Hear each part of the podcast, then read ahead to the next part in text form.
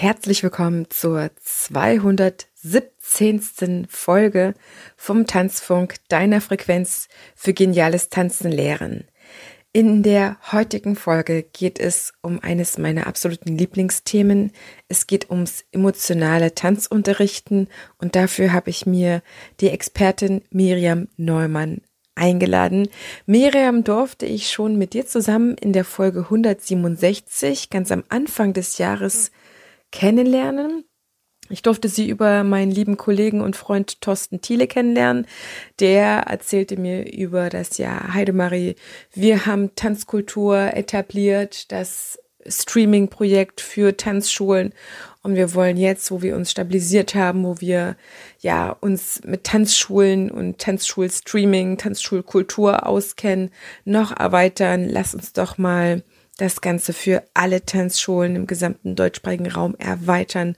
Da sind wir ins Gespräch gekommen, haben die Miriam mit dazu genommen, weil sie ja auch Ideengeberin war und Initiatorin. Und in dieser Folge, die ich dir jetzt schon sehr, sehr ans Herz legen kann, lernst du die beiden kennen und du lernst eben auch Miriam von ihrer Tanzseite kennen, das heißt, wie sie selber ins Tanzen gekommen ist. Denn in dieser Folge lernst du sie von ihrer Lehrerseite kennen, als Tanzlehrerin und Ausbilderin und Dozentin. Sie ist noch knackige 40 Jahre jung, ADTV-Tanzlehrerin, Diplom-Betriebswirtin und seit acht Jahren Geschäftsführerin der Tanzschule Lepene Herbst in Bonn. Vielleicht kennst du sie daher oder direkt von dem ATTV-Kongress.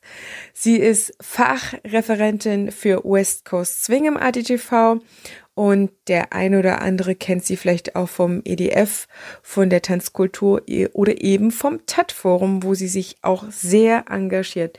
Sie sagt, ich bin leidenschaftliche Lehrerin und Unternehmerin. Ich liebe das Unterrichten und die Nähe zum Kunden, genauso wie die Schulung von Mitarbeitern und den Austausch mit Kolleginnen und Kollegen. Und das merkst du auch in unserem Interview beziehungsweise Gespräch, dass sie ja, weil wir uns mögen und das haben wir auch im Vorgespräch wirklich gemerkt, wie, wie, wie sehr wir auf einer Wellenlänge sind. Da geht sie in die Vollen und erzählt wirklich sehr, sehr offen. Das heißt, ich habe ja im Tanzfunk schon öfter, aber trotzdem sonst eher selten ähm, die Möglichkeit und auch die ähm, Erfahrung mit Tanzlehrerinnen, dass sie so offen sind. Und das freut mich sehr. Emotionales Unterrichten, um dir es ganz kurz ein bisschen anzuteasern, ist ein besonderes Unterrichten in der Hinsicht, dass wir, Miriam, wie ich, wie auch andere Tanzunterrichtenden sagen, die technische Lerneinheit, die darf sehr, sehr, sehr gut sein, aus meiner Sicht sogar gehirngerecht. Und das ist die perfekte Basis, um dann einfach noch einen Schritt weiter zu gehen. Weil was machen denn deine Tanzschüler, wenn sie bei dir sind? Ja, sie lernen tanzen und? Ja, sie tanzen. Sie tanzen von Anfang an und sie bringen sich mit. Das heißt, sie bringen sich im Ganzen mit. Mit ihren Wünschen, mit ihren Sorgen, mit ihren Ängsten, mit ihrer ganzen Palette an Emotionen und Gefühlen. Der Mensch nimmt sich immer mit. Das merkst du zum Beispiel, wenn du im Urlaub bist und gerne ab schalten möchtest. Man nimmt sich immer selber mit. Und so ist es auch mit deinen Tanzschülern. Sie bringen sich komplett mit. Und deswegen dürfen wir uns nicht nur mit der technischen Lerneinheit, mit den technischen Elementen, Bewegungen, Figuren etc. gut auskennen und die vermitteln können, sondern eben auch als Beziehungsprofi mit Emotionen und mit Gefühlen. Und in erster Hinsicht ist natürlich wichtig für dich, dass du dich selber mit deinen Emotionen auskennst. Da fängt die Reise an. Wer einen guten Zugang zu sich und seinen Emotionen hat, kriegt das auch mit anderen hin. Und vielleicht ist dir das in deinem eigenen Leben schon mal begegnet, dass du jemanden sehr unempathisches vor dir hattest, beziehungsweise auch jemand, der dir etwas gelernt hat oder beibringen wollte, dass er auf deine Befindlichkeiten überhaupt so gar nicht eingegangen ist und dich nicht gesehen hat, dich vielleicht auch unterschätzt hat. Und das genau möchte ich für deine Tanzschüler niemals Und wenn du schon hier einschaltest, weil du ähm, ja sagst, auch Heidemarie, ich interessiere mich schon längst für emotionales Unterrichten. Ich unterrichte doch schon emotional, weil ich lobe zum Beispiel meine Schüler ganz, ganz viel. Dann kann ich dir sagen, das meint es nicht. Aus meiner Sicht ist Loben kein emotionales Unterrichten. Es ist sogar noch viel, viel weniger. Es hindert am emotionalen Unterrichten. Und Loben ist aus meiner Sicht einfach nur ein Verteilen von verbalen Bonbons und die Bestätigung deines Egos. Und das klingt jetzt ein bisschen hart, aber die Bestätigung von dir selber, dass du deine Arbeit schon gut machst. Es geht aber da noch nicht um den Schüler. Da geht es eher um dich und dann siehst du vielleicht deinen Schüler gar nicht als ihn selber, sondern als jemanden, der eben ja etwas richtig macht oder etwas falsch macht und dir eigentlich die Bestätigung für deine Arbeit gibt.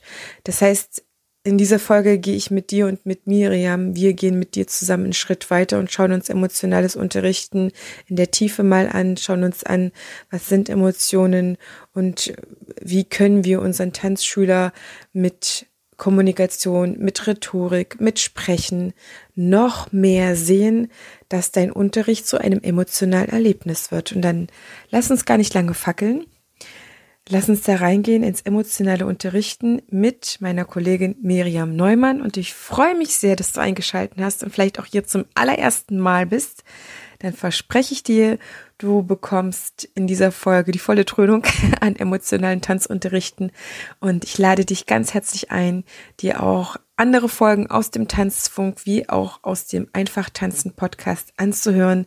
Du kommst hier komplett auf deine Kosten, wenn du Lust hast, noch mehr dich in Unterrichtsqualität, in Qualitätstanzunterricht zu vertiefen und wirklich unfassbar hochkarätige Kollegen hier zu hören und mich, die dir am laufenden Bande neue Impulse gibt, frische Impulse und definitiv Impulse, die du woanders noch nicht gehört hast.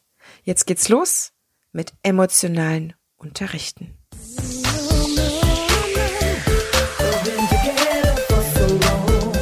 Ich begrüße dich ganz herzlich hier im Tanzfunk, dem Nummer 1 Podcast für geniales Tanzlehren. Für alle neugierigen, ambitionierten und selbstsorgenden Tanzlehrenden. Prall befüllt mit unabhängigem Wissen, ohne dass du selber danach suchen musst. Lass uns direkt starten deine Tanzbotschafterin.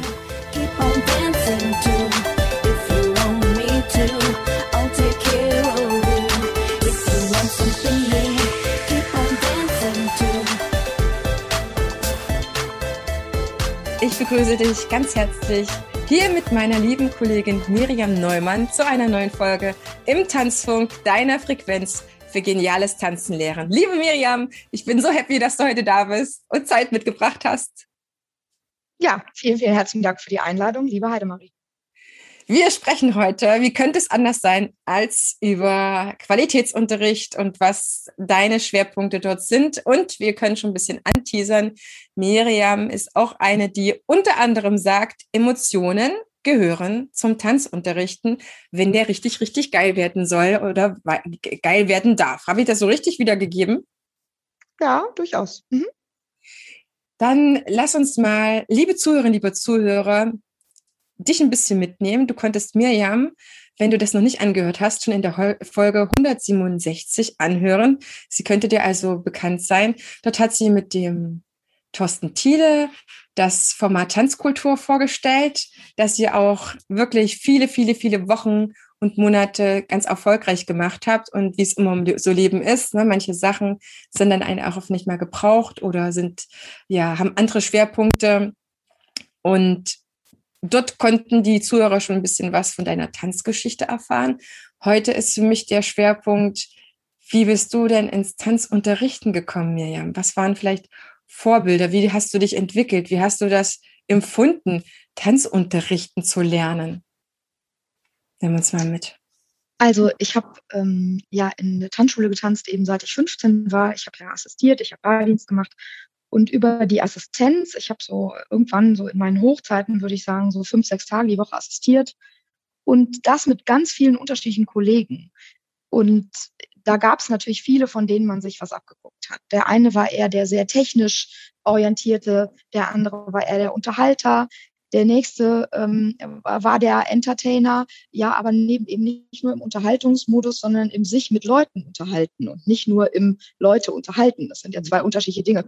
Ähm, und da habe ich sehr viel mitgenommen und auch im Miteinander. Also es gab zum Beispiel einen Kollegen, der hat sehr viel mit mir im Dialog unterrichtet und ich war ja nur die Assistentin und nicht eine Kollegin, aber der hat sich eben mit mir auf der Fläche unterhalten und die Leute dürften dabei zuschauen oder dürften mit ins Gespräch rein oder ich habe eben die äh, Position der Frauen übernommen oder er die Position der Männer oder eben ganz anders. Das hat sich aber so ergeben. Es gab Kollegen, mit denen war das Zwiegespräch überhaupt nicht und auch gar nicht gewünscht sondern die haben äh, sozusagen das Tanzsportgerät zum Vortanzen äh, gehabt und dann auch wieder in die Ecke. Und also das war jetzt gar nicht, nicht wertschätzend, sondern es war einfach, so war damals die Idee auch von ähm, Assistieren.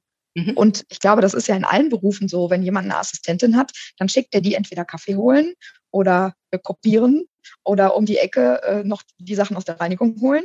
Oder der, der hat die Assistentin und sagt, äh, was denkst du? ja. guck mal über meinen Vortrag, äh, findest du den gut so? Also ich glaube, das ist ja sehr von der unterrichtenden Persönlichkeit abhängig, wie er Assistenz versteht. Und ich hatte eben das Glück, dass ich verschiedene Kollegen hatte, die mich da einbezogen haben und ich immer schon was sagen dürfte und mich deswegen auch immer schon trauen dürfte, was zu sagen. Und je länger ich das gemacht habe, desto eher hatte ich natürlich auch inhaltlich eine Idee davon, was man sagen könnte, wenn es um Tanzunterricht geht. Mhm. Und so ist das gekommen. Ich habe später in der Formation getanzt und ähm, mal, wenn mein Trainer mal nicht da war, hat er auch dann schon mal gesagt, guck mal, könntest du dich die Woche kümmern um die? Und das habe ich dann eben auch gemacht. Das heißt, ich hatte da, habe da irgendwann die Scheu verloren, mich nach vorne zu stellen und zu sagen, fünf, sechs, sieben, acht oder äh, du jetzt mal drei Meter weiter nach links und du musst noch mehr lächeln, sonst sieht das beim Ball nicht aus, so ungefähr. Und dann habe ich die Ausbildung gemacht. Ich habe aber ab Lehrjahr eins schon im Unterricht gestanden, weil ich halt schon mal alleine vor einer Gruppe gestanden hatte. Und habe mich ein bisschen der Ausbildung verweigert, zumindest in der Tanzschule. Also meine, meine Schullaufbahn, das war schon okay, glaube ich, muss man meine Ausbilder fragen.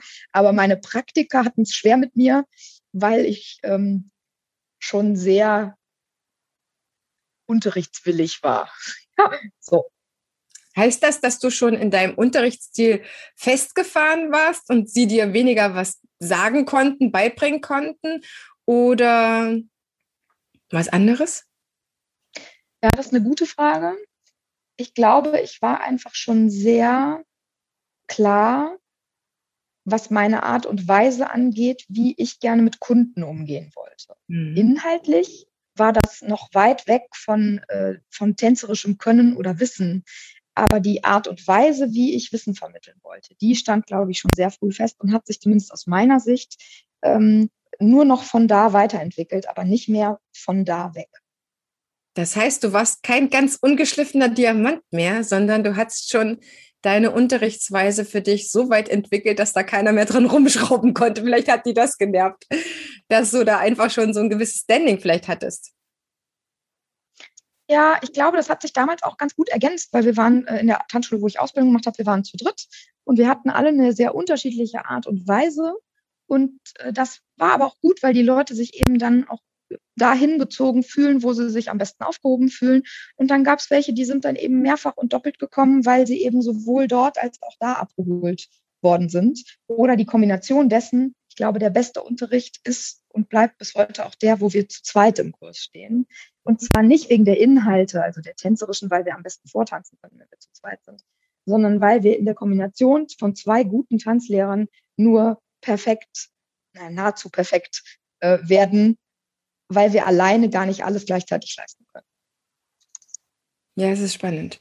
Was hat dir denn über die Jahre geholfen, dass du dich in deinem Tanzunterrichten weiterentwickeln konntest?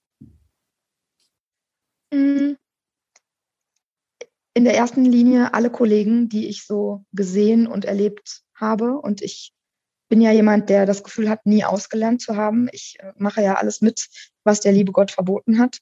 Ich äh, fahre auf Festivals und auf, ich mache Fortbildungen und ich äh, netzwerke ganz viel. Ich spreche ganz viel mit Kollegen und ich nehme Lehrproben ab. Und ich mache im Moment mit meinen Auszubildenden auch so eine kleine Einheit, äh, die ich, wo ich mich mit denen darüber unterhalte, wie sie glauben, dass Tanzunterricht stattfinden könnte, sollte, dürfte, dass sie ihren Weg finden. Ich gebe da ein bisschen, ähm, ja, nicht Vorgaben. Als ich die das erste Mal gefragt habe, als wir uns zusammengesetzt haben, was sie glauben, warum wir zusammensitzen, haben sie, äh, haben zwei davon gesagt, dass sie glauben, dass ich ihnen jetzt sagen werde, wie sie unterrichten sollen. Und ich habe gesagt, nee, davon bin ich ganz weit weg. Ich würde ihnen gerne Dinge beibringen, die man nicht beibringen kann. Denken, Intuition und Empathie. Und ich glaube, dass man ihnen die beibringt, indem man sie darauf aufmerksam macht und nicht indem man ihnen sagt, guck mal, jetzt ist das doch, wenn du in dieser Situation bist, dann ist es so und so, sondern dass man sie einfach nur sensibel dafür macht, dass das Teil des Unterrichts ist und dass wir uns nicht maßgeblich und ausschließlich darüber unterhalten, was wir inhaltlich unterrichten. Mhm. Das heißt, du gibst ihnen da noch ein Upgrade ich versuche, sie teilhaben zu lassen an den Dingen, die ich in meiner Entwicklung für gut und richtig befunden habe, ohne den Anspruch auf Vollständigkeit oder Wahrheit zu haben. Wenn wir uns mal einen Punkt rausnehmen, Empathie. Du hast ja mehrere Punkte, aber wir können natürlich jetzt nicht dir das Ganze, äh, dir das Ganze entlocken, weil da reicht unsere Zeit einfach nicht. Aber wenn du über Empathie sprichst, und da sind wir ja, das haben wir im Vorgespräch auch schon rausgefunden, einfach auch auf, sehr auf einer Wellenlänge, sage ich mal. Warum sagst du, ist es so wichtig, dass das Azubis oder auch Tanzlehrer, die vielleicht schon fertig sind und, und solche Inhalte nicht in ihren Ausbildungen haben konnten, warum ist das so ein wichtiger Aspekt fürs Tanzunterrichten? Ich glaube, dass das nicht nur ein Aspekt fürs Tanzunterrichten, sondern fürs Unterrichten im Allgemeinen ist, weil wir ja mit Menschen zu tun haben.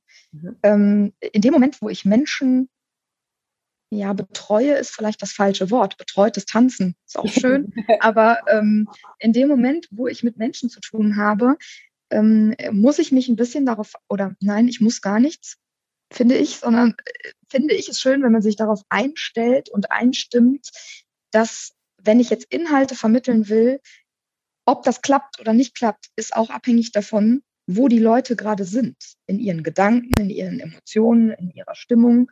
Und ich bin dafür verantwortlich, weil man hat mir die Position gegeben, das leiten, anleiten zu können, wenn ich in der Mitte des Raumes stehe oder wenn ich mich abseits des Raums stelle.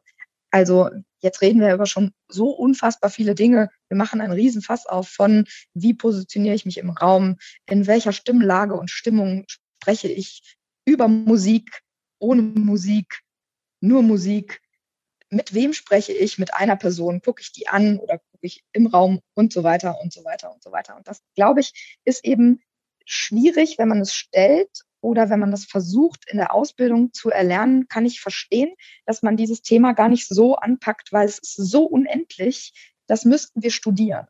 Es mhm. ist, wir haben nicht alle die Möglichkeit, noch äh, Psychologie oder Pädagogik oder am besten beides zu studieren.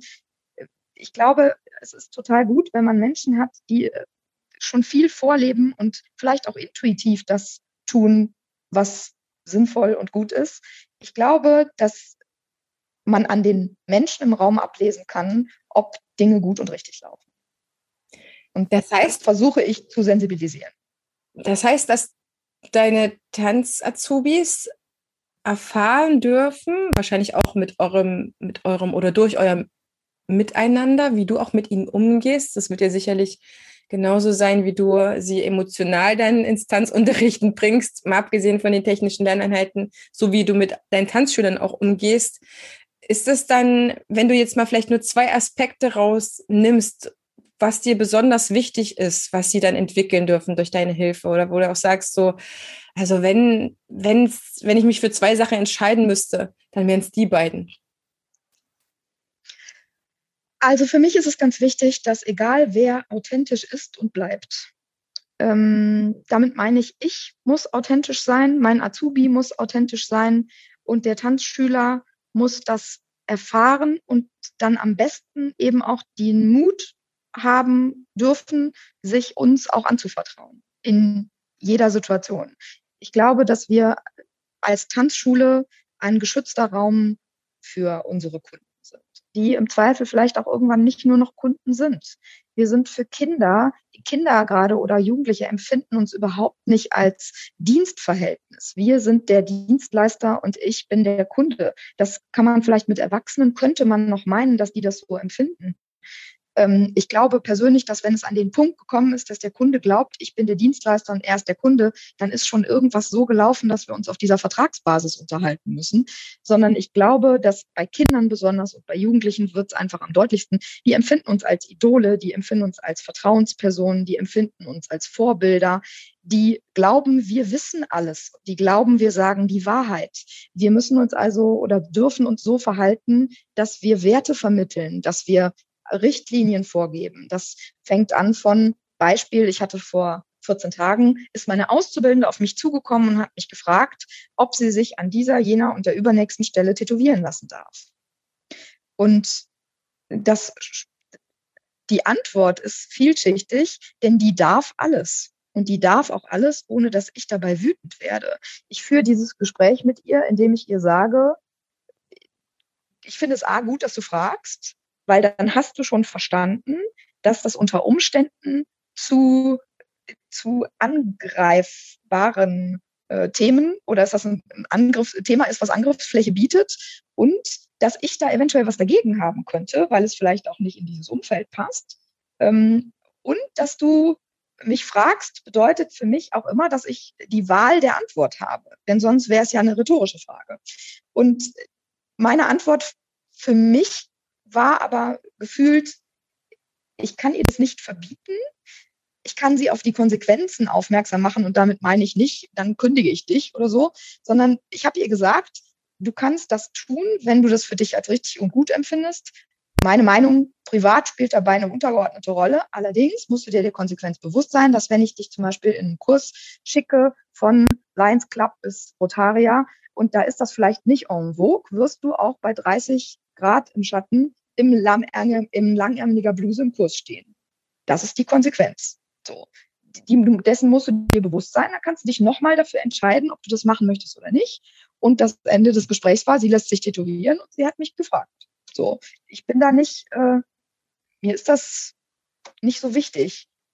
Und wenn sie sich einen Ring durch die Nase ziehen lassen würde, äh, müsste ich überlegen, in welchen Kurs ich sie stelle, wo viele Leute sind, die das gut finden, wenn sie einen Ring durch die Nase hat. Aber das ist sozusagen, wir machen uns ja gegenseitig, das hat ein Kollege sehr schön zu mir gesagt, wir machen uns ja gegenseitig ein Angebot. Ich mache das Angebot, dass man bei mir arbeiten kann und der Arbeitnehmer macht mir das Angebot, dass er bei mir arbeiten möchte. Und wir müssen halt immer wieder gegenseitig überprüfen, ob wir dieses Angebot weiter annehmen möchten. Und dafür muss eben das Angebotene weiterhin attraktiv sein und bleiben, aber das ist eine Wechselwirkung, keine Einbahnstraße. Insofern ist mir das wichtig, dass wir authentisch bleiben und uns über diese Dinge unterhalten können. Das gilt auch für Kunden, weil es gibt ja durchaus Konfliktthemen mit Kunden. Vom Preis bis warum habt ihr nicht Silvester Party gemacht? Ähm, warum, ihr habt doch gar kein Privatleben so ungefähr. Also das gibt ja immer mal so Situationen, wo man denkt, wow, ähm, diese Gesprächsführung ist, äh, wichtig. Wie bleiben wir da überhaupt im Gespräch, ohne uns völlig zu überwerfen? Und das andere ist, glaube ich, ähm, dass für mich der gute Tanzunterricht, ich möchte meine Auszubildenden so ausbilden, dass sie überall arbeiten können. Ich möchte die nicht so arbeiten können, dass sie bei mir gut arbeiten können, sondern natürlich, wenn sie bei mir arbeiten, sollen sie meiner Unternehmensphilosophie folgen und das tun, was ich gut finde für das Unternehmen. Aber das sollen sie tun, weil sie das möchten beziehungsweise weil sie verstehen, das ist die Unternehmensphilosophie. Ich möchte aber, dass sie genug Dinge können, um auch in jeder anderen Tanzschule arbeiten zu können. Vielleicht nicht in jeder, aber in vielen, weil ich glaube, dass sich Lebenssituationen verändern. Ich persönlich glaube nicht daran, dass wir nur für unseren eigenen Betrieb ausbilden, sondern ich glaube, dass wir Auszubildende ausbilden, damit die in ihrem Leben irgendwann da landen, wo sie landen möchten und wo sie darauf hinarbeiten. Und das kann eine andere Stadt sein, das kann eine andere Philosophie sein, das kann ein völlig anderer Job sein. Aber die Grundlage wird bei uns in der Ausbildung geschaffen. Und deswegen möchte ich die nicht so in eine Schublade stecken. Und aus der kommen sie nie wieder raus, es sei denn, sie arbeiten für immer bei mir oder für immer bei dem Unternehmen, was mir am nächsten kommt. Das heißt, habe ich lange und viel geredet. Ja, aber das ist wichtig. Dafür sind meine Gäste da, dass die ausreden dürfen. Das heißt, ähm, du bildest aus um deine Azubis zu befähigen, wahrscheinlich deine Mitarbeiter, du machst es ja dann auch weiterhin, ne, die, die, frischen gebackenen Mitarbeiter, was auch immer, sie zu befähigen und sie in die Lage zu versetzen, sich zu reflektieren und eigene Entscheidungen zu treffen, so wie das jeder Tanzschüler ja dann am Ende auch macht, weil du um das mal zusammenzufassen für dich, liebe Zuhörer, liebe Zuhörer, wenn du aufmerksam der Miriam gefolgt bist, dann hast du ja gehört, was sie ihrer Azubine gesagt hat.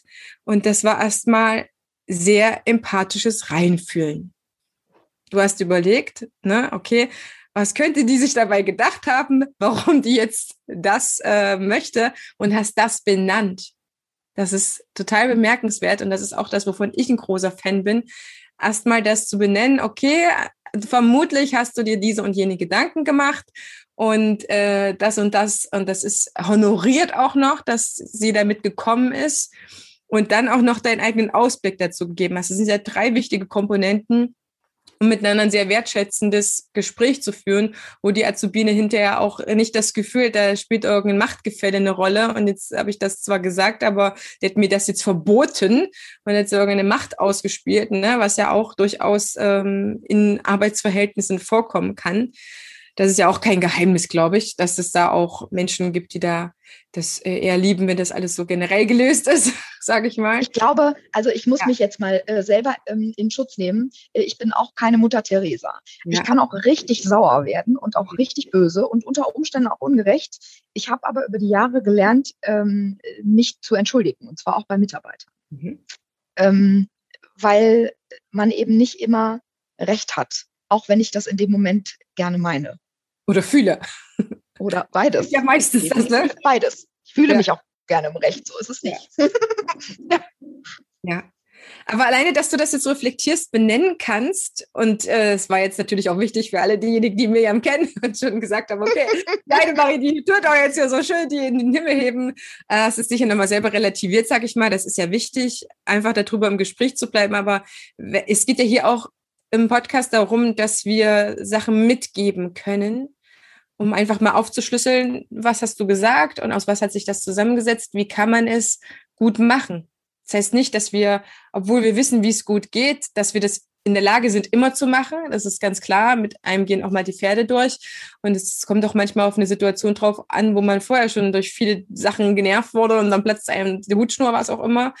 Ähm, aber es geht ja darum, dass man es meistens so macht, wie man es gerne auch hätte, sage ich mal, oder wie man es auch kann, in der Lage ist. Wenn du zwei Sachen zum ähm, emotionalen Unterrichten mitgibst für Tanzlehrer, was wären das für Sachen, wo du sagst, so, wenn du dich an diese beiden Sachen, Grundsätze, Regeln, was auch immer, Impulse hältst, dann bist du schon ganz weit vorne oder dann bringt dich das ein Schrittchen weiter? Also zum einen haben wir natürlich das Glück, dass wir einen neben anderen Lehrkräften aus anderen Berufen, dass wir unterstützt werden, weil wir in unserem Unterricht Musik spielen dürfen und Musik ja schon überhaupt der Emotionsträger an sich ist. Oh ja. Das heißt, selbst wenn jemand von uns überhaupt gar keine Idee hat, wie er Unterricht emotional gestalten könnte, dann hat er ja schon das Instrument der Musik in der Hand und muss selber schon gar nicht mehr viel sagen. Wenn wir wissen, in Filmen oder beim Tatort wird der Mord mit entsprechender Musik hinterlegt oder wird die Kussszene mit entsprechender Musik hinterlegt, da haben wir ja schon Schmetterlinge im Bauch oder wir gruseln uns eben. Und das hat, da hat kein Mensch ein Wort gesprochen. Das heißt, wenn wir wissen, Musik löst Emotionen aus, können wir damit ganz viel machen. Wir können Rituale schaffen. Das heißt, wir können das kennt der ein oder andere, wenn damals äh, vor Wetten das die Eurovisionshymne kam, dann wurde man schon eingestimmt darauf, dass gleich Wetten das losgeht. Und wenn man die verpasst hatte, fehlte irgendwie was. Das, das ist so schade, weil das gehört dazu. Das ist ritualisiert. Und das ist genauso, wenn man den Vorspann der Serie verpasst hat, dann, dann fehlt einfach was von Dallas bis Tatort bis alles, was es heute so gibt. Ähm, Musik und die Inszenesetzung der, der, ja, der, der Szene, die Szene, die man vorhat, die kann man ein bisschen inszenieren, daher das Wort Inszenierung. Und äh, das ist eben, ähm, glaube ich, eine Kunst, die man lernen kann, selbst wenn man nicht so emotional äh, selber ist. Und das, glaube ich, kann man schon an die Hand geben. Tools, wo man sagen kann, guck mal, das hier sind zum Beispiel, äh, hier gibt es einen Ordner, da sind Intros drin, die du verwenden kannst. Ich glaube, dass sich, wenn wir konsequent wären, das, da packe ich mich auch an die eigene Nase, habe ich vor kurzem auch länger drüber nachgedacht. Wenn wir konsequent wären, würden wir für unsere eigenen Tanzschulen Intros entwerfen. Und ich glaube, wenn wir größere Firmen wären, dann hätten wir das auch schon längst getan.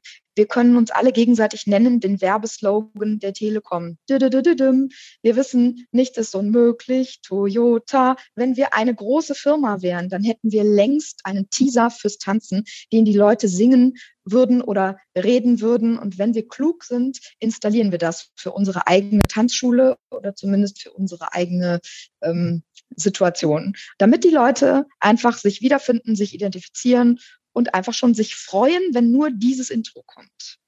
Und das, glaube ich, machen wir noch viel zu wenig, obwohl wir unter Umständen schon wissen, wie es geht. Mhm. Und es spielt mehr Fernsehen gucken.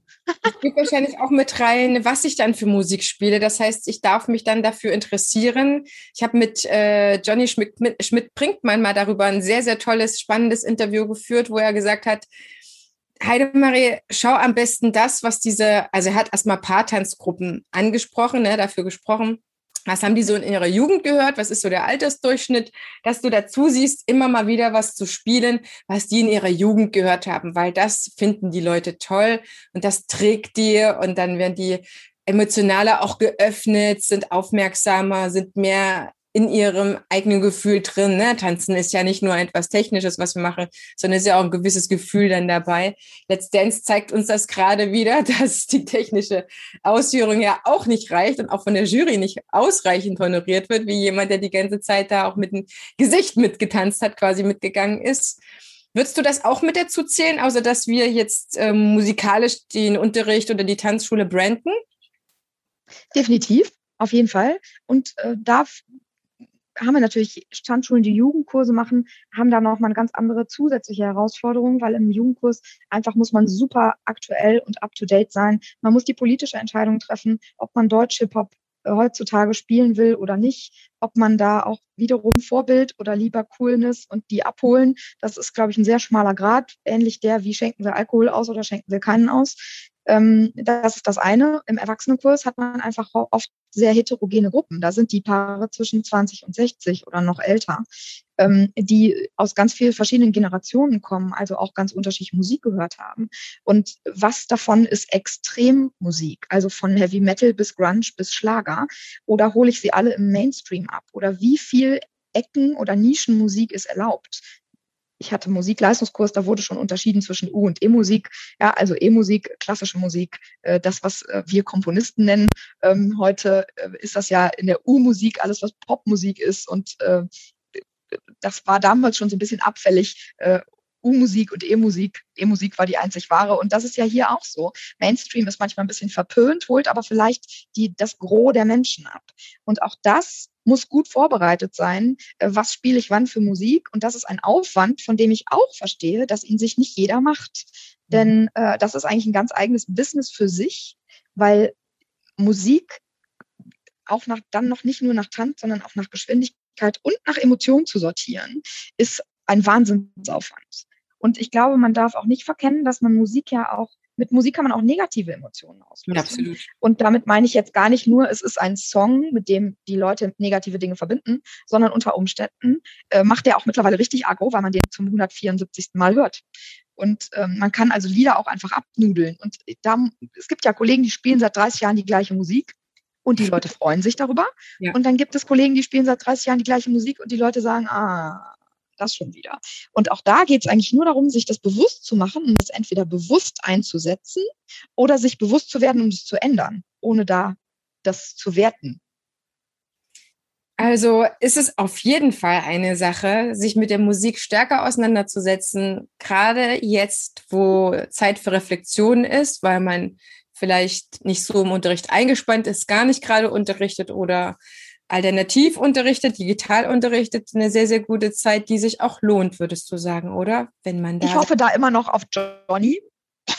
Ja, dass er endlich mal sein Systempreis gibt. der uns irgendwann eine Datenbank zur Verfügung stellt.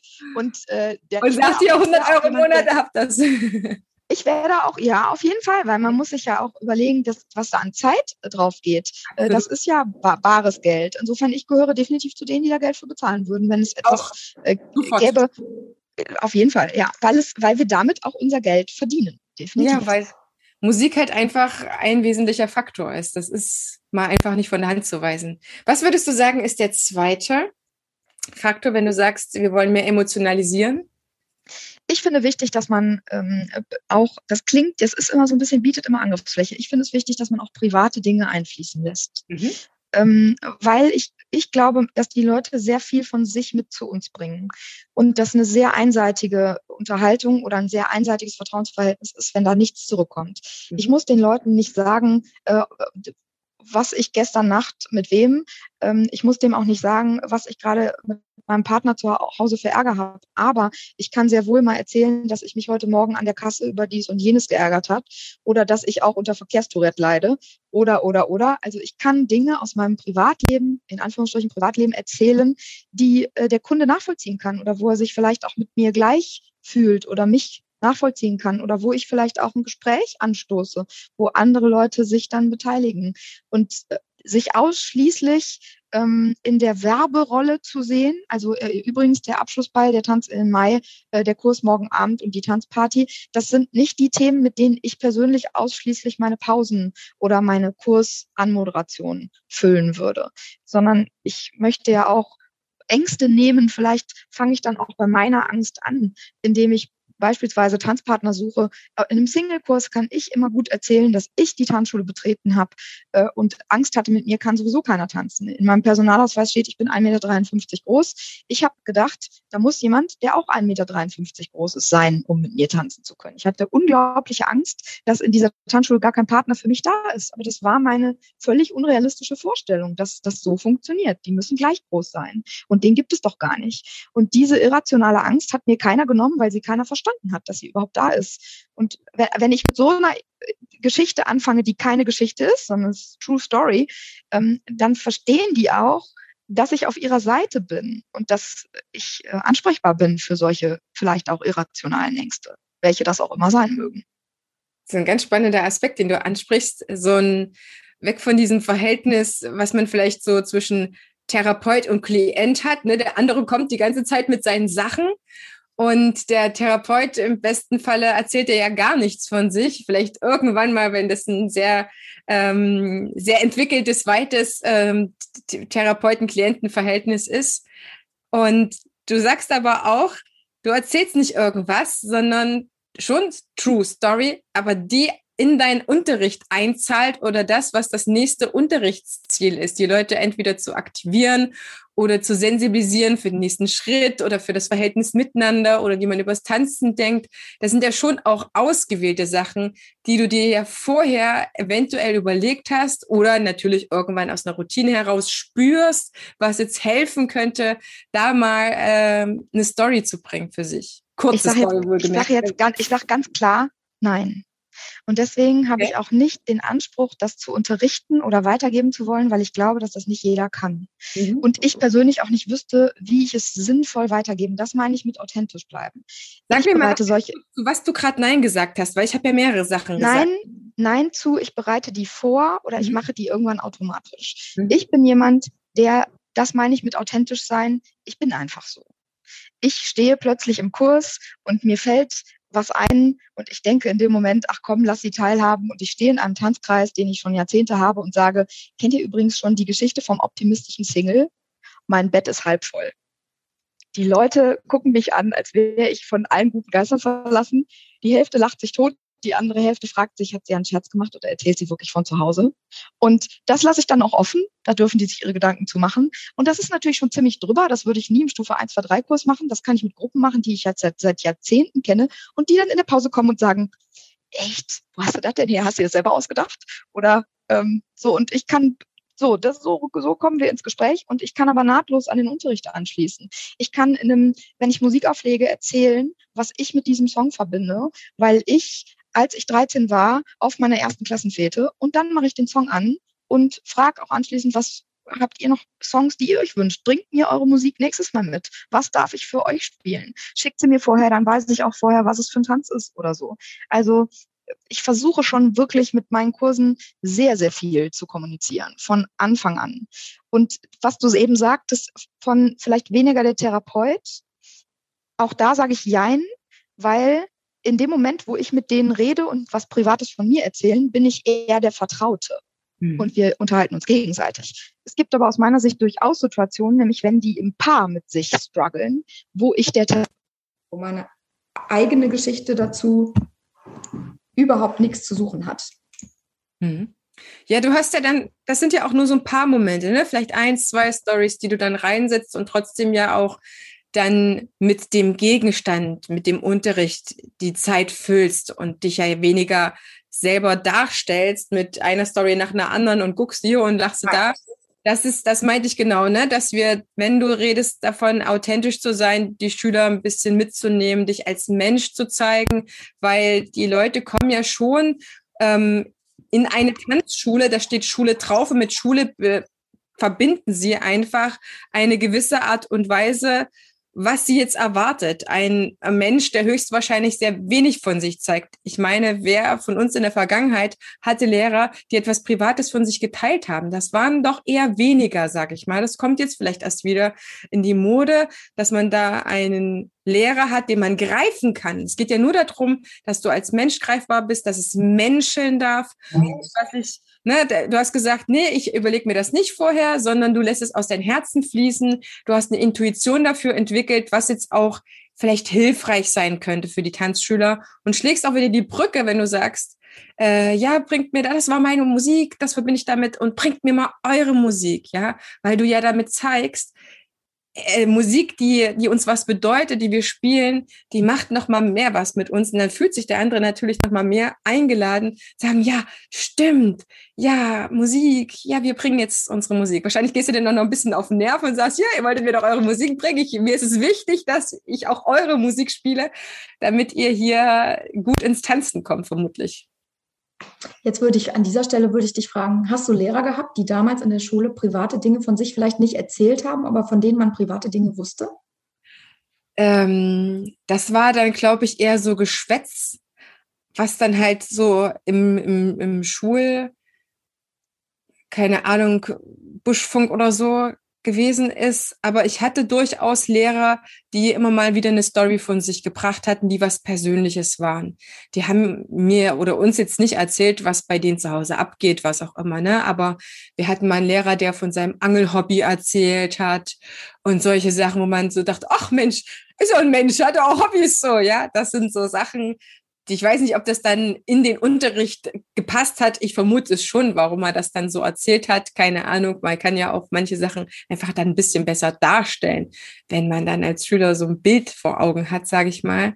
Aber das sind, äh, das ist durchaus vorgekommen. Aber wir hatten natürlich auch die die kühlen Fische, sage ich immer, die so, in dem so alles abgeprallt ist und für die äh, das alles Private völlig unwichtig war und wir gehen so richtig zur Sache. Ne? Da ging es nur um den Stoff und wo du dachtest, okay, wenn mich jetzt Herr fragen würde, was der Herr Schuster für ein Mensch ist, ich wüsste es nicht. Ich habe keine Ahnung, was das für ein Mensch ist. Ne? Also ich, ich glaube, ich glaube, so die interessantesten äh, Lehrer waren bei uns die, die untereinander geheiratet haben oder die, die ihre eigenen Kinder auf der Schule hatten oder die, von denen man wusste, wo sie wohnen. Weil man eben sozusagen klarer ein Bild hatte von, und dann habe ich den gestern in seinem Vorgarten gesehen. Oder und dann hat äh, der, das ist die Frau von, ach, das ist aber komisch so. Oder äh, guck mal, der Sohn, ja, und äh, der hat dann was vom Vater erzählt zu Hause. Und ich glaube, dass diese Informationen ähm, für den Kunden, wenn man das jetzt wieder in die Tanzschule zurück äh, transferiert, ähm, das Ganze persönlicher machen. Mhm. Und äh, es ist doch jetzt gerade in dieser Zeit mit Corona so, wir geben im Moment Online-Unterricht oder auch nicht oder drehen Online-Tutorials oder auch nicht. Und bei der Frage des Tutorials oder auch des Online-Streamings ist ja ganz oft die Frage, warum sollten die Leute, äh, warum sollten wir das alle machen? Warum macht denn nicht einer von uns Online-Tutorials oder einer von uns Online-Streams? Und wir machen es einmal in super guter Qualität. Wir machen ein Studio, wir zahlen alle in den gleichen Pot und einer steht da und unterrichtet das. Ich glaube, dass der Ansatz war eine gute Idee, aber viele Leute würden es sich nicht angucken, weil es steht nicht der eigene Tanzlehrer da. Ja. Und der Grund ist, es geht nicht nur um den Inhalt. Es geht nicht um den Cha-Cha-Cha-Grundschritt oder äh, den Outside-Spin langsam Walzer, sondern es geht auch um denjenigen, der da steht. Wie redet der mit mir? Wie gut kenne ich den? Möchte ich den sehen? Lächelt er mich an? Wie spricht er mit mir? Was macht er für Musik für mich? Welche Rituale pflegt er weiter, die ich gewohnt bin? Und deswegen glaube ich, ist Online-Unterricht immer noch was sehr Individuelles. Und jetzt kommt die nächste gewagte These. Ich bin gefragt worden, ob wir demnächst Online-Tanzunterricht für Neukunden machen. Warum sollten Neukunden unseren Online-Unterricht besuchen? Was macht den besonders? Aus meiner Sicht, und jetzt bin ich wieder beim Fernsehen, vielleicht habe ich einfach zu viel Fernsehen geguckt als Kind. ähm, als Kultur. warum, warum, warum machen wir keinen Teaser? Also, warum gehen wir denn in den Kinofilm? Den haben wir doch auch noch nicht gesehen. Ja, weil wir die Werbung dafür gesehen haben, weil der Inhalt uns angeteasert worden ist und wir Bruchstücke erfahren dürften, die uns neugierig gemacht haben. Und so sehe ich das für den Online-Tanzkurs auch. Wenn es uns gelingt, Teaser herzustellen, die in Bruchstücken dem Kunden schon vermitteln, auf wen treffen sie, was herrscht da für eine Atmosphäre, wie wird da mit uns umgegangen und der Inhalt ist mehr oder weniger nebensächlich, weil den lernen sie in allen anderen Tanzschulen auch, dann würden wir sehr weit uns entwickeln und Corona wäre wäre für uns nicht nur Katastrophe, sondern auch ganz große Chance. Oh, Miriam, ich danke dir so unendlich, dass ich mal jemanden habe, der mit mir darüber redet und auch noch gleich im Interview. Ich habe schon vor etlicher Zeit ein Video auf YouTube gemacht, auf meinem Kanal, wo ich geschrieben habe, größter Instagram-Fehler Nummer eins, wo ich gesagt habe, was macht ihr eigentlich mit euren Videos? Ja, ihr macht aus meiner Sicht das nicht so, wie es sein könnte. Ich habe gesagt, ihr macht's falsch. aber, ich wollte natürlich auch provozieren, wo ich gesagt habe, guck mal, ihr werbt doch, wenn ihr Videos, Videos. werbt ihr doch mit dem Endergebnis. Ja, mit der fertigen Sache. Ihr zeigt die Tänze. Alles schön und gut. Aber ihr seid doch jetzt nicht diejenigen, die hauptsächlich Choreografen sind und Tänze verkauft. Ihr seid Tanzlehrer, also werbe doch mit dem, was du tust, mit deinem Tanzunterricht. Ich habe, glaube ich, mal ein, eine Tanzschule gehabt, die mir Ausschnitte aus ihrem Unterricht gezeigt hat. Wie war die Lehrerin zugewandt zum Paar? Wie hat sie gesprochen? Wie haben die sich mal die ganz normalen Menschen da drin bewegt? Wie waren die dann doch mit dem Gesicht dabei und begeistert, was auch immer, wo ich sage, ja, das will ich sehen, wenn ich Neukunde werden will. Ich will was von deiner Persönlichkeit sehen. Ich will aber nicht, wie am Ende hier tippitoppi alle tanzen können.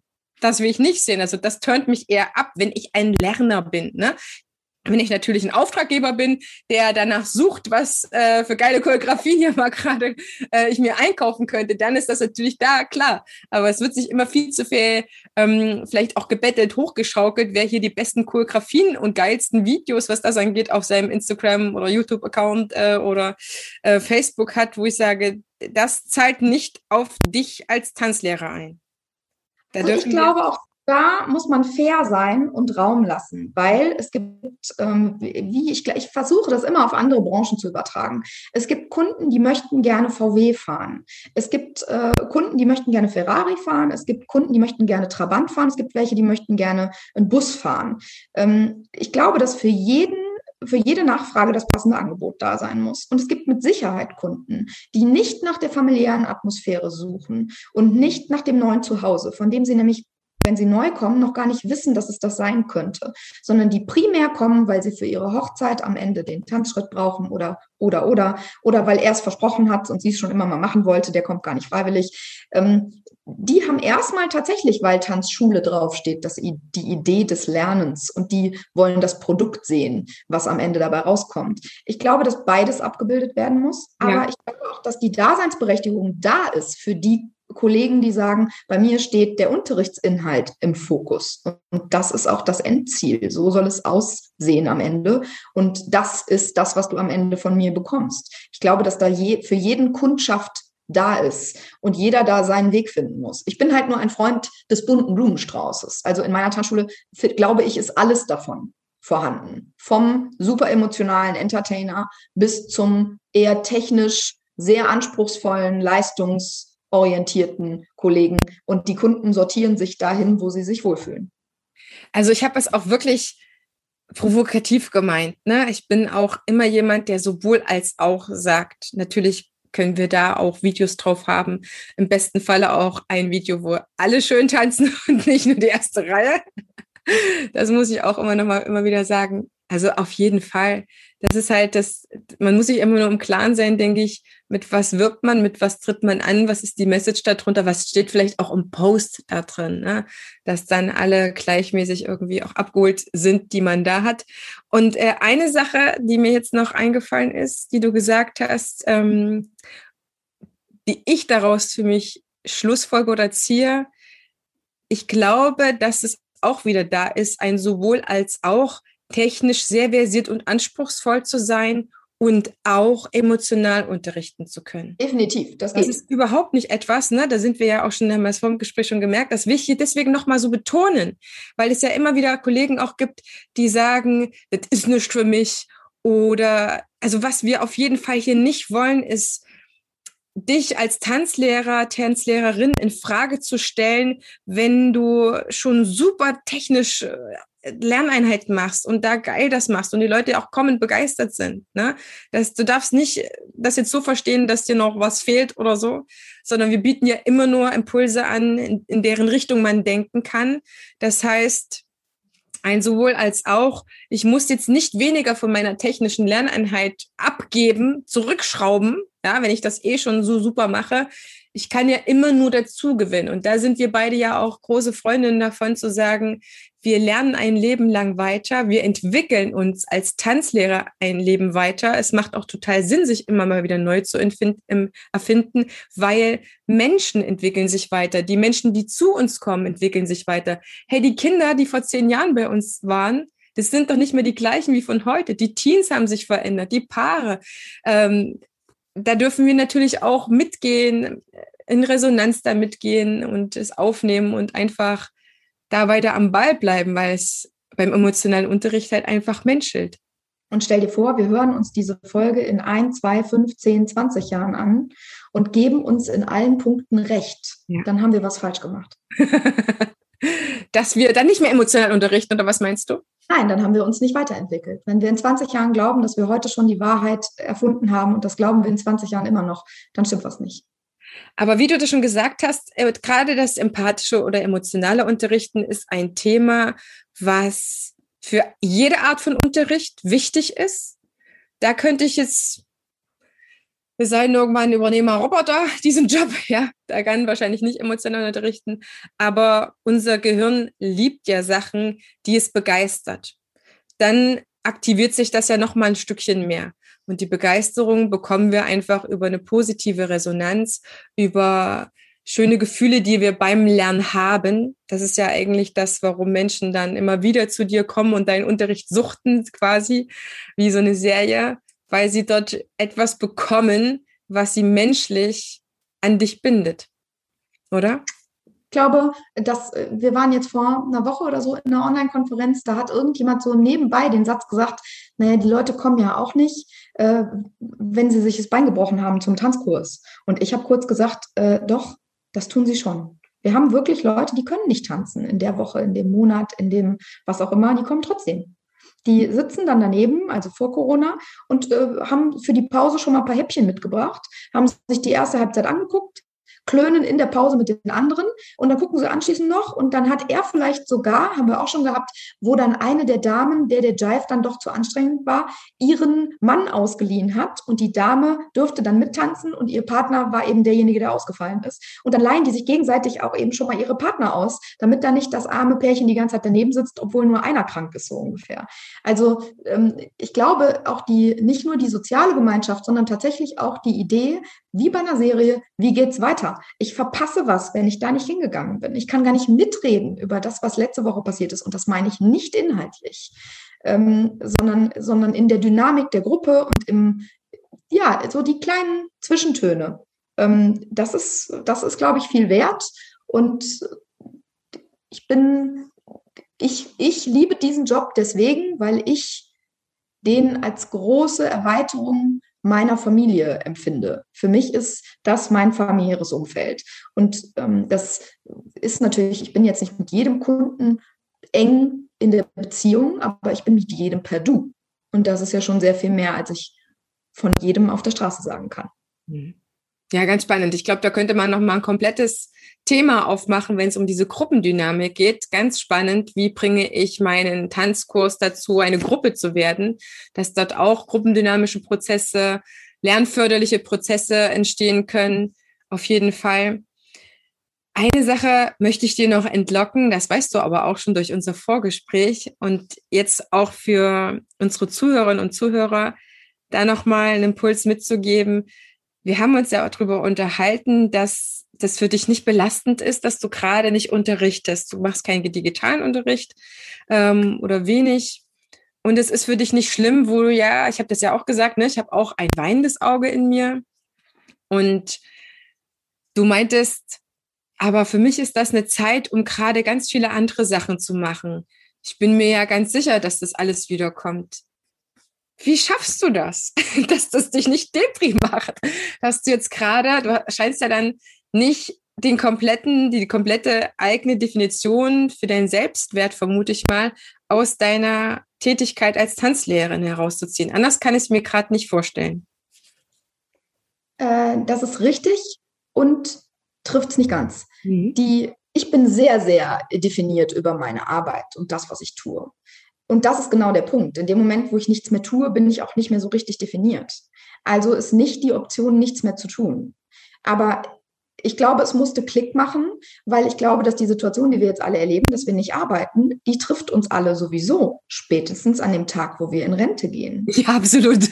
Und äh, da werden wir uns wieder damit auseinandersetzen müssen. Und es gibt, wie wir alle wissen, Menschen, die kommen damit gut zurecht, die freuen sich auf die Rente. Und es gibt welche, die fallen in ein tiefes Loch. Und ich finde, dass wir das jetzt alle erleben, aber eben ein bisschen vorgezogen. Wir erleben uns gerade schon, ob wir gut oder schlecht damit zurechtkommen, eines Tages in Rente gehen zu müssen. Und ähm, andererseits tun wir ja nicht nichts jeder von uns sucht sich so seine Aufgaben und so.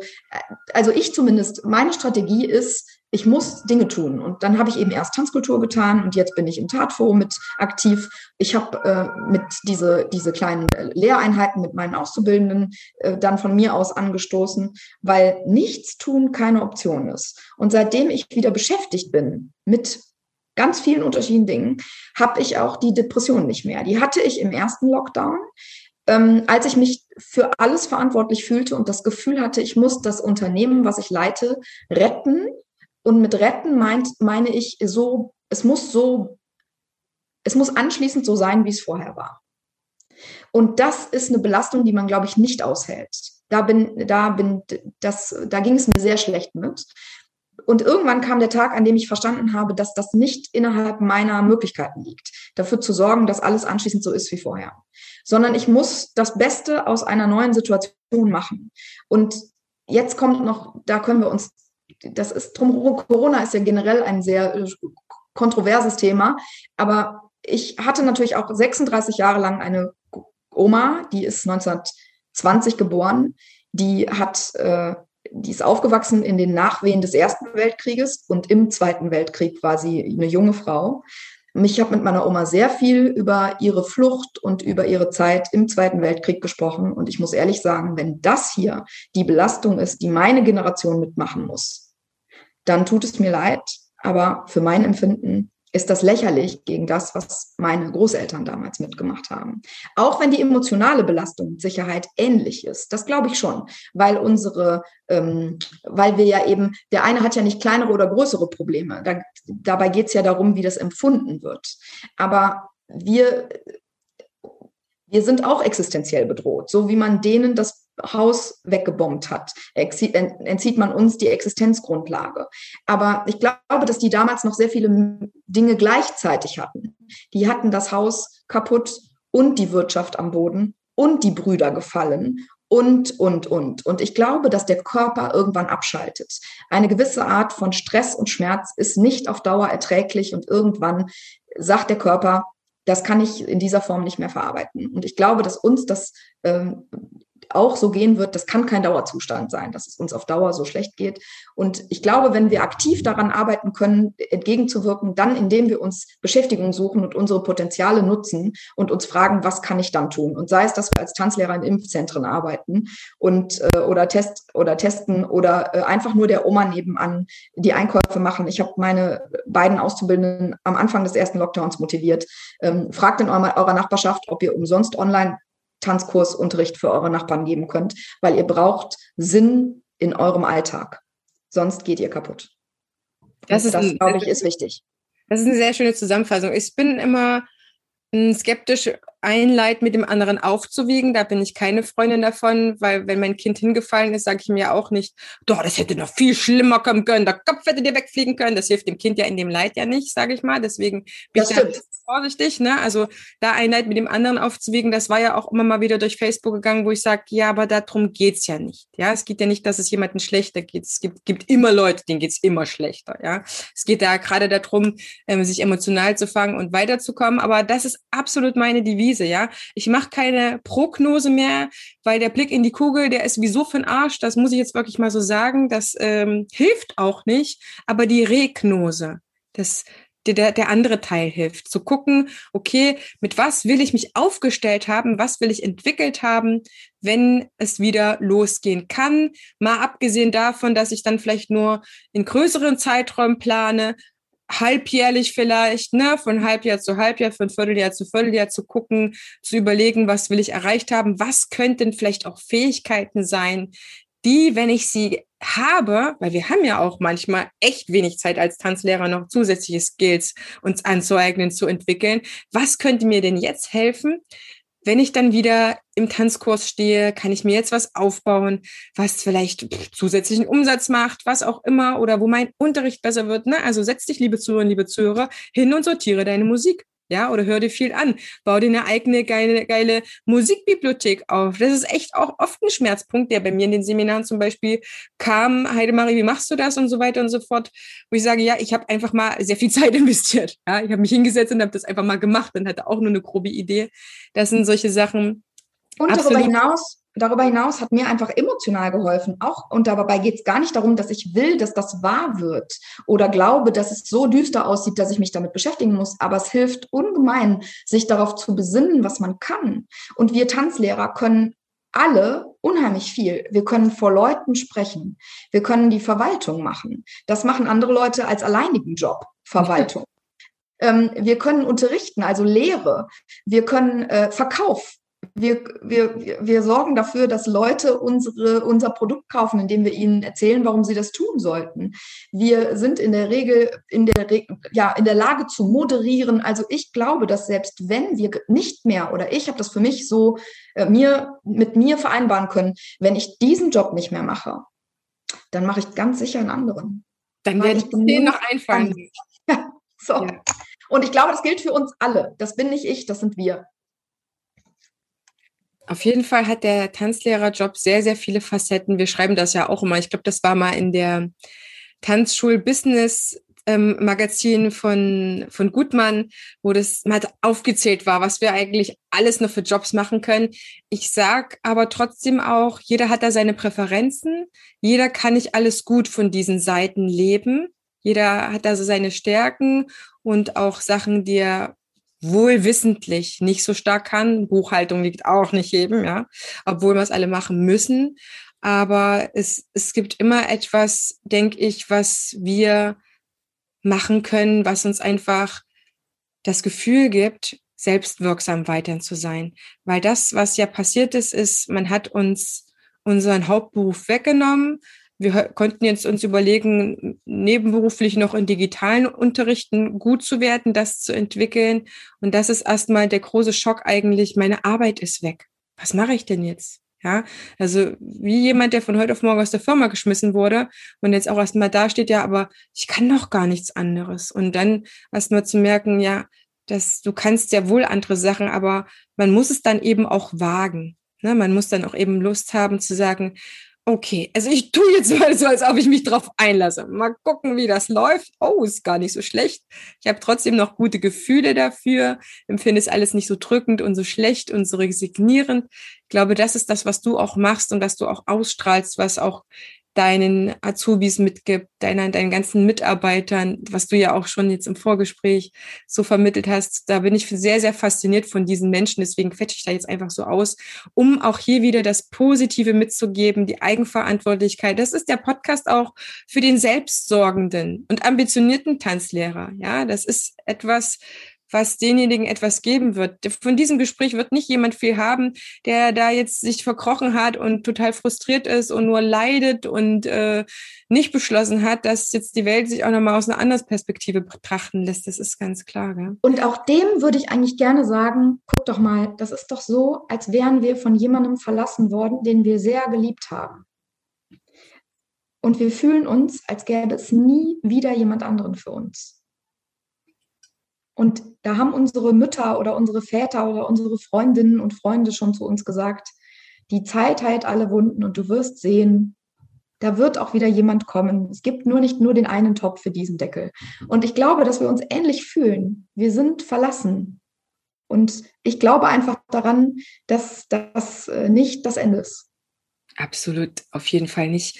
Wie weit Jetzt ist eine ganz persönliche emotionale Frage. Du musst sie auch auf keinen Fall beantworten. Wie weit lässt du trotzdem ab und zu mal, weil die Traurigkeit haben wir auch alle in uns, ob wir das wahrhaben wollen, fühlen oder nicht, lässt du sie trotzdem ab und zu mal zu und abfließen, wo du sagst, doch wirklich, es ist schon sehr scheiße auch manchmal. Ja, also die Kollegen, die mich sehr gut kennen, die kriegen das auch ab. Also ähm, klar, wenn man sehr emotional ist, so wie ich, ich bin ja, die Amplitude ist groß. Ich bin sehr euphorisch, ich bin aber auch sehr verzweifelt. Ähm, ich bin aber tatsächlich weniger verzweifelt über diese Corona-Situation.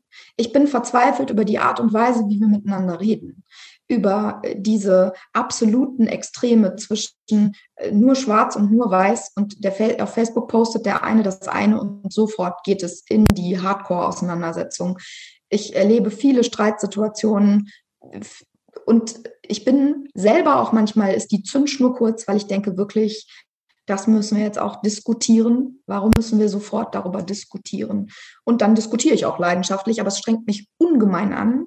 Und meistens ist das so, ja, wie, ich kann gut den Hurricane machen, aber danach sieht man nur noch Zerstörung. Und diese Zerstörung, die kriegen die Kollegen dann auch mit oder die Freunde oder die Familie, wenn man sich denen anvertraut, wenn man sich fühlt, als hätte man überhaupt keine Kraft mehr, diese, diesen Sturm auszuhalten. Und für mich ist es eher die Emotion, die um mich rum, die mich trifft, als die Situation. Mhm weil meine eigenen Situationen, meine eigenen Emotionen oder meine eigene Denkweise und Einstellung, die habe ich ja sozusagen in der eigenen Hand mehr oder weniger.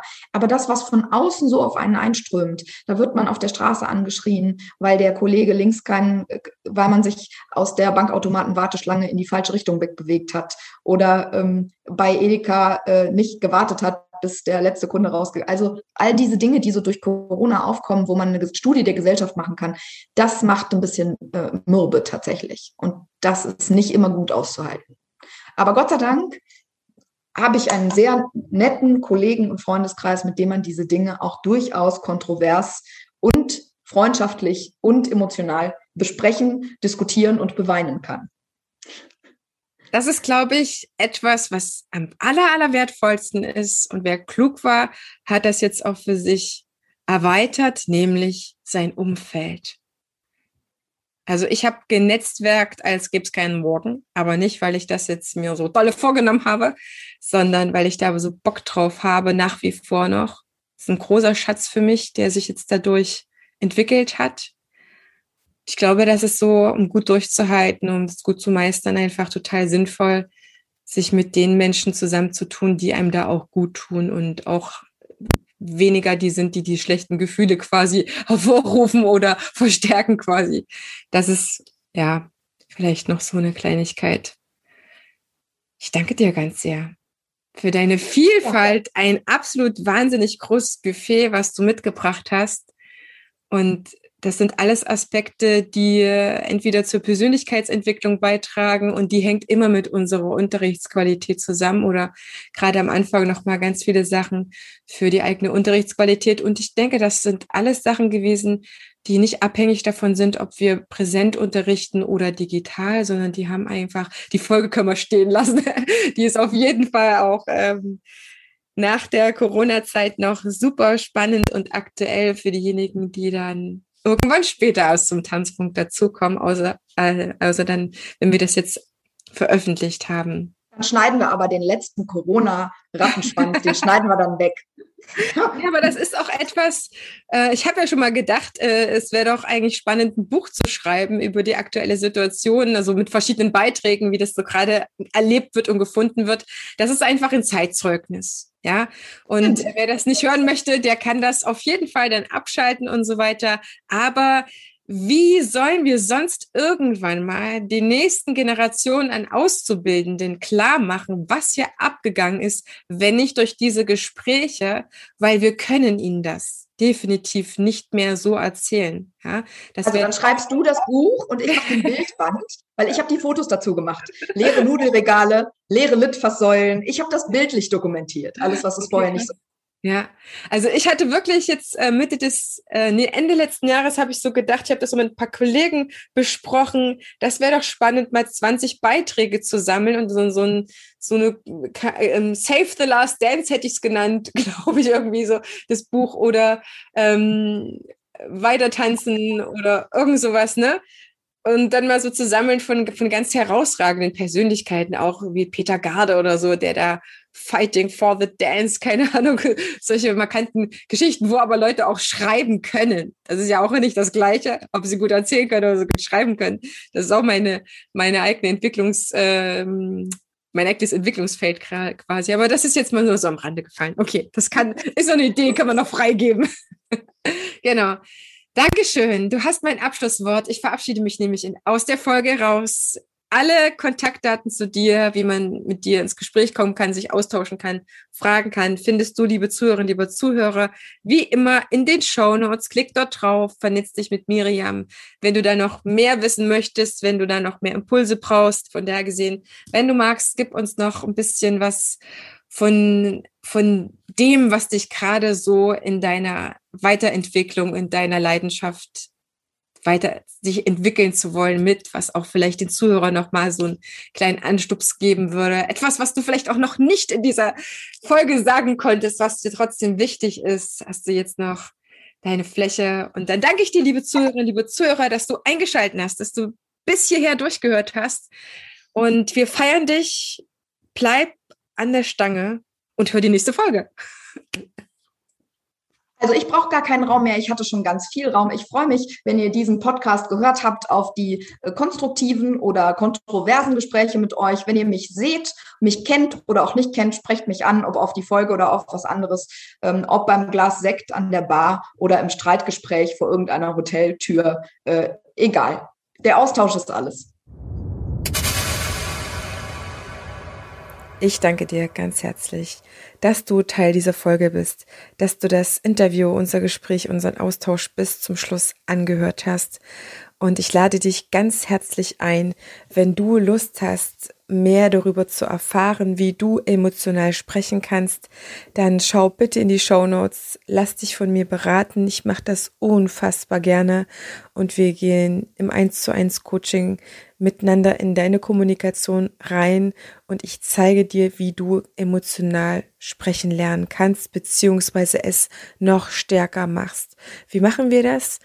Wir machen das anhand von Sequenzen aus deinem Unterricht. Das ist die Basis wir schauen uns eine kurze Sequenz an, beziehungsweise ich bereite dir diese Sequenz vor und zeige dir, was du schon richtig gut machst und wovon du mehr machen sollst. Das ist unser Coaching, das ist unsere Beratung. Und dann gebe ich dir noch ganz viele Formulierungen mit an die Hand, ein System, was du sofort anwenden kannst was du übst, das ist ganz klar, denn emotionales Sprechen und Unterrichten, das kann man nicht mit einem Schnips, aber du wirst das sehr, sehr schnell lernen mit den Dingen, die ich dir an die Hand gebe. Und wenn du sogar noch einen Schritt weiter gehst und sagst, Heidemarie, das ist ja alles wunderbar und wie verkaufe ich das Ganze jetzt noch meinen Tanzschülern? Wie kann ich mich jetzt noch so sympathisch, wie ich im Unterricht bin, so empathisch auch noch in meinem Marketing zeigen? Dann habe ich für dich ein kleines Schmankerl. Am 23. Juli gebe ich ein zweites Live-Training zum empathischen Marketing für Tanzlehrende, das Dance Selling Programm, was ich gerade schon laufen habe. Und dort geht es mal um einen kleinen Ausschnitt, um einen kleinen Bereich, nämlich das ganze Thema Social Media. Social Media Marketing für Tanzlehrende am 23. Juli. Ich lade dich ganz herzlich ein hier zu diesem kostenfreien Live-Training.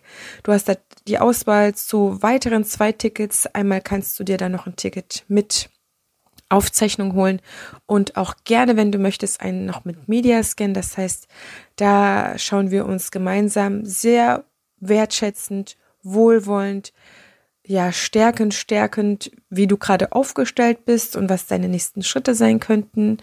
Und diese ganzen Infos findest du hier in meinen Show Notes. Und jetzt wünsche ich dir eine fantastische Woche.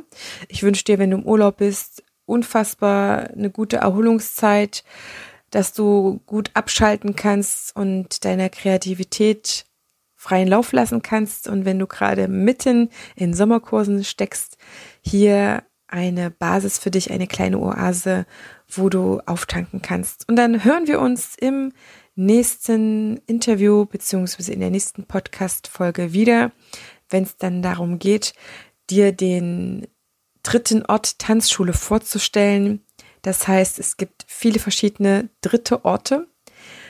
Das ist zum Beispiel auch die Bibliothek oder das Café. Der erste Ort ist dein Zuhause, der zweite Ort dein Arbeitsort.